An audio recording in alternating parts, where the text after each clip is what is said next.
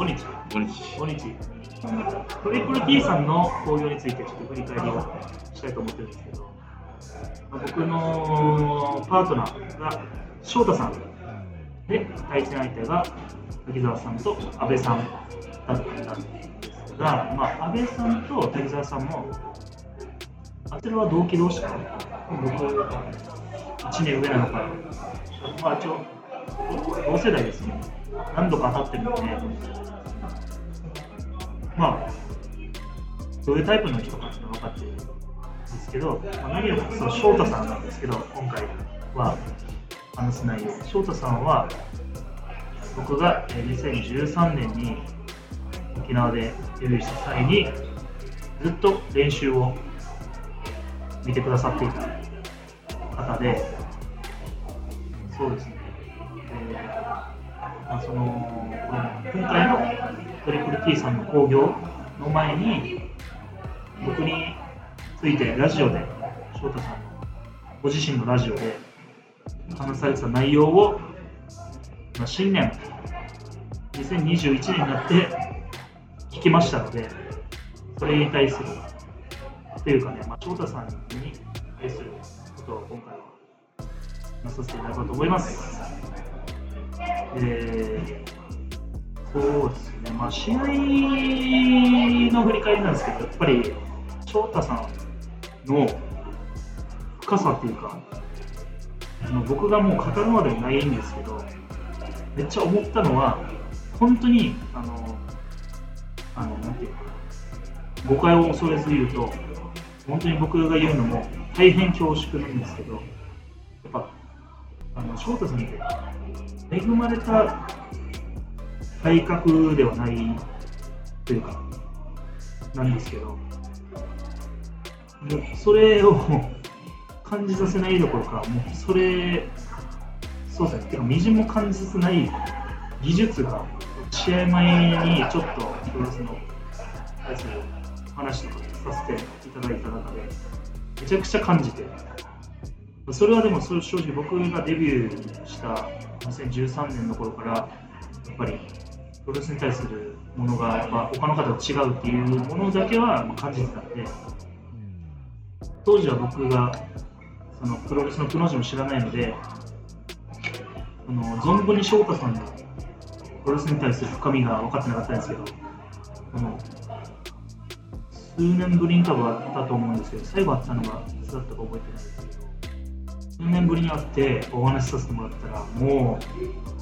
あの当時気づけなかった深みとか凄さが感じて、なんていうのかな、翔太さん、僕がデビューして少し経って、まあ、帰られたん東京に戻られたんですけど、もっと一緒にいて、なんか教えをいただけてたら、もっと僕、今違う位置にいたのかなとか思ったりもしましたね。で、なんだろうな、そうそう、ラジオで、その僕の、それこそデビュー戦の日のことについて話されてて、僕のその話を聞いていく中で、自分の記憶が紐解かれて思い出したのが、まあ、当時デビュー戦していただいたのは、台風 J リックさんで、まあ、マスクをかぶられたトールさんですね。まあ、トールさんですよ。トールさんまあ、まあ、リックさんで、このこの際、まあ、リックさんと試合させていただいて、めちゃくちゃ印象に2つ残ってるのがあって、まあ、試合もそうなんですけど、あの、まあ、どこにも言ってないことでし。まあ、言う機会もなかったんで、まあ、これ、いい機会に残そうと思うんですけど、リックさん、まあ、試合、ボコボコに負けて、で、僕、リング上で倒れてて、あ多分最初に試合に、試合が決した、で、多分セコンドにいた、キャプテンイーグル、まあ、翔太さんですね。翔太さんが、まあ、大丈夫かってリング上に、なんか横たわってリング上に来て、あ大丈夫ですって言って、多分翔太さんがリングあ、オッケーって言って、なんか離れようとしたときに、多分僕、手をつか、記憶があるんですけど、手掴んで、いや、楽しかったです、ありがとうございますって言ったんですよ。そしたら翔太さんが、ね、なんか、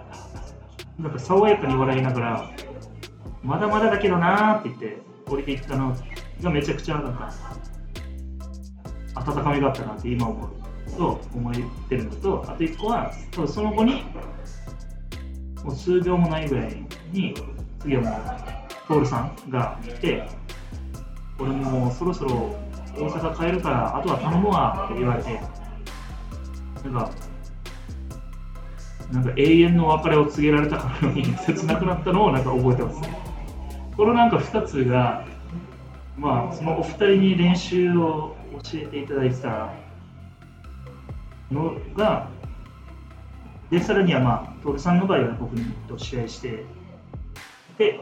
で下では翔太さんが見てると。それのなんか練習を見てくださって2人に自分の試合を見せれたみたいで、なんか言葉にはできないですけど、なんか